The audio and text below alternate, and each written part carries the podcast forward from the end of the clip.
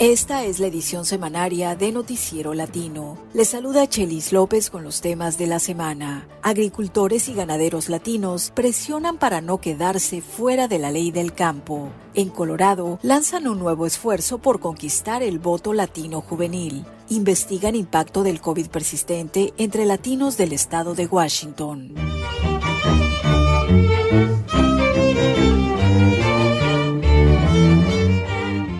Miles de agricultores y ganaderos latinos podrían quedar sin apoyo federal a menos que se incluyan protecciones especiales en los acuerdos para una nueva ley del campo. La ley, que debe aprobarse cada cinco años, expiró el año pasado. Sin embargo, su negociación fue pospuesta hasta septiembre próximo. En estos meses, líderes de los afectados se encuentran en la capital del país solicitando el apoyo de legisladores de ambos partidos. Con los detalles desde la ciudad de Washington, José López Zamorano. Líderes de los granjeros y ganaderos latinos recorren los pasillos del Capitolio para evitar que los llamados programas huérfanos, es decir, aquellos incluidos en la ley del campo, pero que no son financiados por leyes específicas, puedan dejar sin apoyo a muchos productores en los próximos meses. Se trata de 39 programas, entre los que destacan el de seguro de cosechas, que cubre las pérdidas por desastres naturales, y el de asistencia a microempresas, toda vez que muchos granjeros latinos son pequeños propietarios o trabajan en sus granjas y parcelas de manera parcial.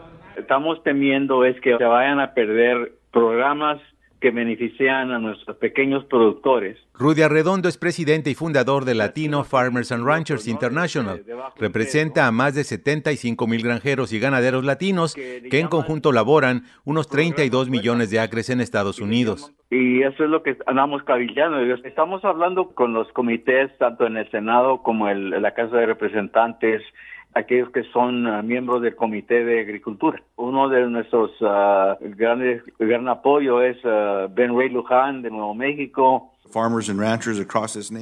El senador demócrata ha encabezado los esfuerzos desde el Comité de Agricultura de la Cámara de Representantes para apoyar a granjeros afectados por el cambio climático, entre otros temas, en especial a raíz de las sequías que azotan al suroeste del país. Right now we're seeing farmers, producers all over New Mexico that are impacted by what, what I just described being devastated when we're blessed with rain. And it's just, it's terrifying to see. So Los productores de Nuevo México están viendo cómo su cobertura está siendo impactada por la sequía de largo plazo.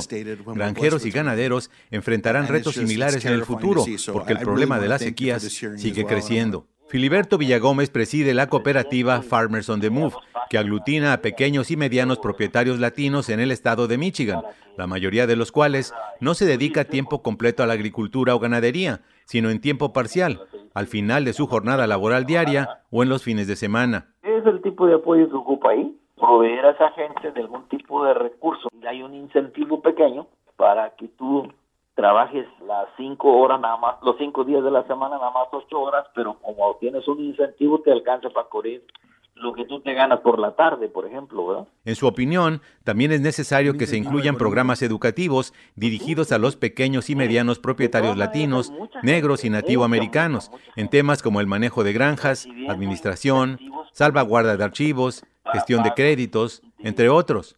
Rudy Arredondo cree por su parte que la nueva ley del campo debe también incluir cláusulas migratorias para la contratación de mano de obra a fin de evitar una escasez de trabajadores, como también para financiar recursos para hacer un inventario del impacto actual y futuro del cambio climático. Por lo pronto, los líderes de los granjeros siguen cabildeando para que se incorporen las propuestas dirigidas a granjeros de las minorías y se extienda la cobertura, no solo a cultivos tradicionales como el maíz, el trigo o la soya, sino también al melón, lechuga, tomate, uvas y almendras. Para la edición semanaria del Noticiero Latino, desde Washington, José López Zamorano.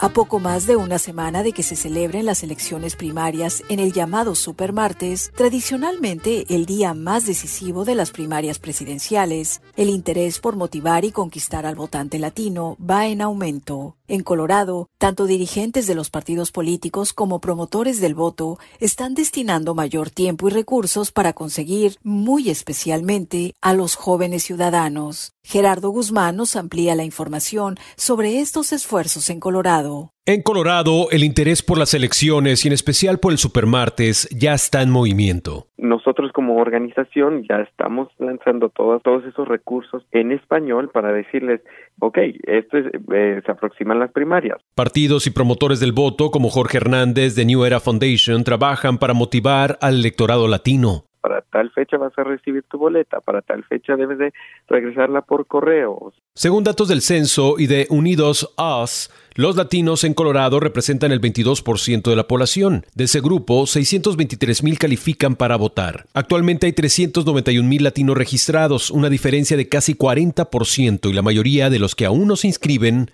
son jóvenes. Por eso el esfuerzo es mayor para New Era Action Fund, organización enfocada en la participación cívica de la juventud. Hernández nos describe su estrategia. Uno, los registramos para votar, obviamente, pero dos, es que nos ayuden. Les pedimos a que sean parte de este gran movimiento y luego ellos terminan invitando a sus amigos. Una tarea difícil ya que se topan con cierto desánimo. Porque hay organizaciones que nomás llegan, los utilizan en tiempo de elección, que, oh, vamos a hacer esto, eh, les prometemos que vamos a hacer lo otro. Y no hay consistencia. Un sentimiento que se mezcla con la frustración que refleja Raquel Leina Arellano de la Coalición por los Derechos de los Inmigrantes de Colorado. Sí, sentimos decepcionados y hay una frustración, pero un sentimiento que los demócratas ah, están abandonando al tema de migración. Pero cuando se trata de evaluar las políticas locales, Leina Arellano tiene otra impresión.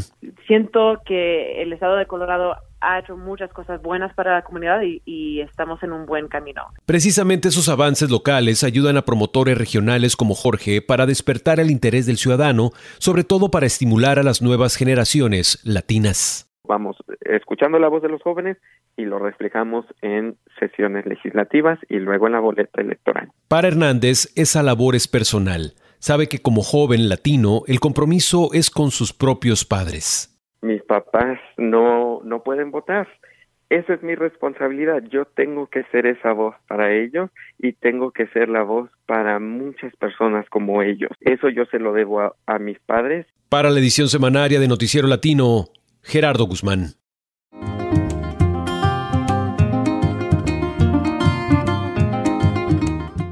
En el Valle de Yakima, en el noroccidental estado de Washington, algunos latinos que se contagiaron con COVID-19 siguen padeciendo los síntomas de lo que ahora conocemos como COVID persistente. Fatiga, dolor muscular, ansiedad y dificultad para dormir son algunos de los malestares más comunes registrados a partir de una encuesta de finales del año pasado. En la segunda parte de esta serie especial, Johanna Bejarano nos comparte qué más revela dicho estudio.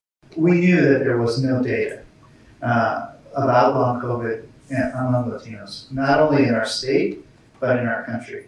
Él es el doctor Leo Morales, codirector del Latino Center for Health de la Universidad de Washington. Morales, junto con otros investigadores, realizó una encuesta entre un grupo de latinos para averiguar si podían estar siendo afectados por el COVID persistente o long COVID.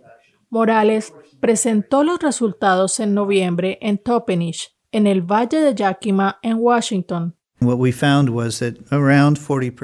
Dice que encontraron que alrededor del 40% de los encuestados informaron tener nuevos síntomas que perduraron tres meses o más, lo que encaja con criterios de COVID persistente. Los investigadores encuestaron a latinos en 19 condados de Washington. Se trataba de pacientes de CIMAR Community Health Centers y de Yakima Valley Farm Workers Clinic. Los resultados muestran que la fatiga, el dolor muscular, la ansiedad y la dificultad para dormir son los síntomas que más persisten. Morales dice que los datos muestran que las latinas son más propensas a reportar síntomas de COVID persistente.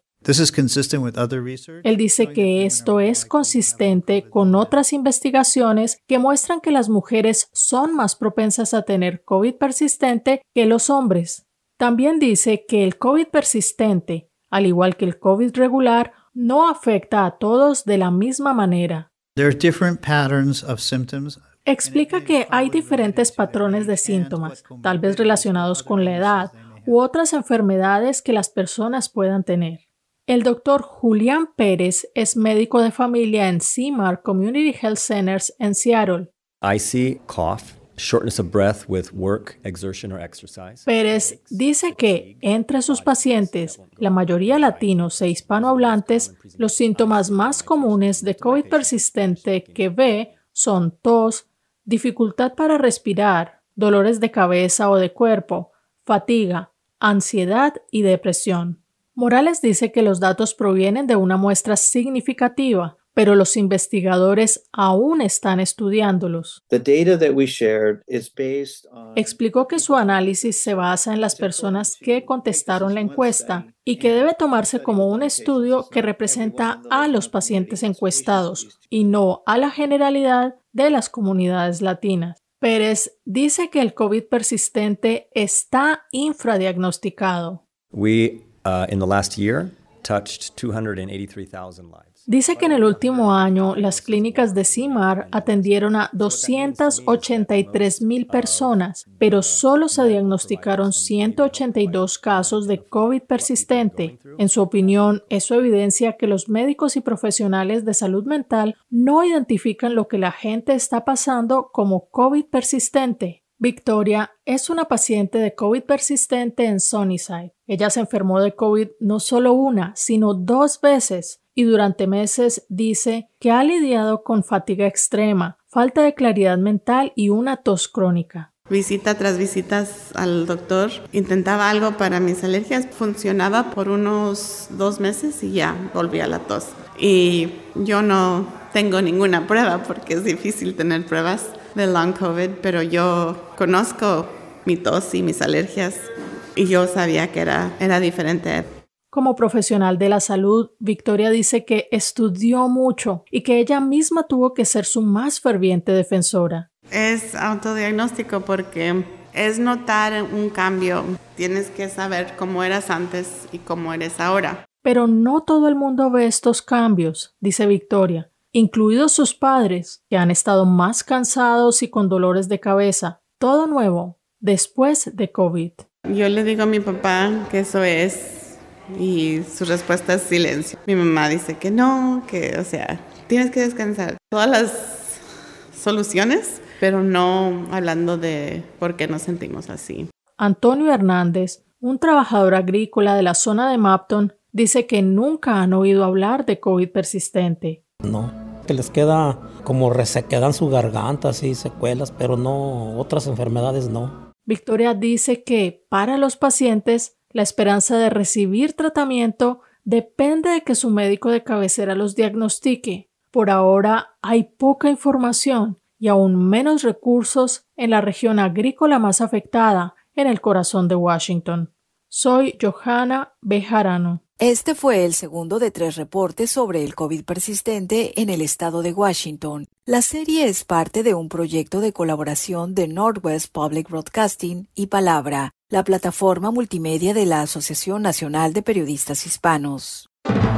Así concluye esta edición semanaria de Noticiero Latino, una producción de radio bilingüe desde sus estudios en Fresno y Oakland, California, con el auspicio parcial de la Corporación para la Difusión Pública, de California Endowment, de James Irvine Foundation, de Colorado Trust y de Walton Family Foundation y de California Healthcare Foundation. Director de noticias Samuel Orozco, productor Rubén Tapia, conducción técnica Jorge Ramírez, asistente de producción María de Jesús Gómez. Yo soy Chelis López. Escríbanos con sus comentarios en radiobilingüe.org. Escucha usted Noticiero Latino, satélite Radio Bilingüe.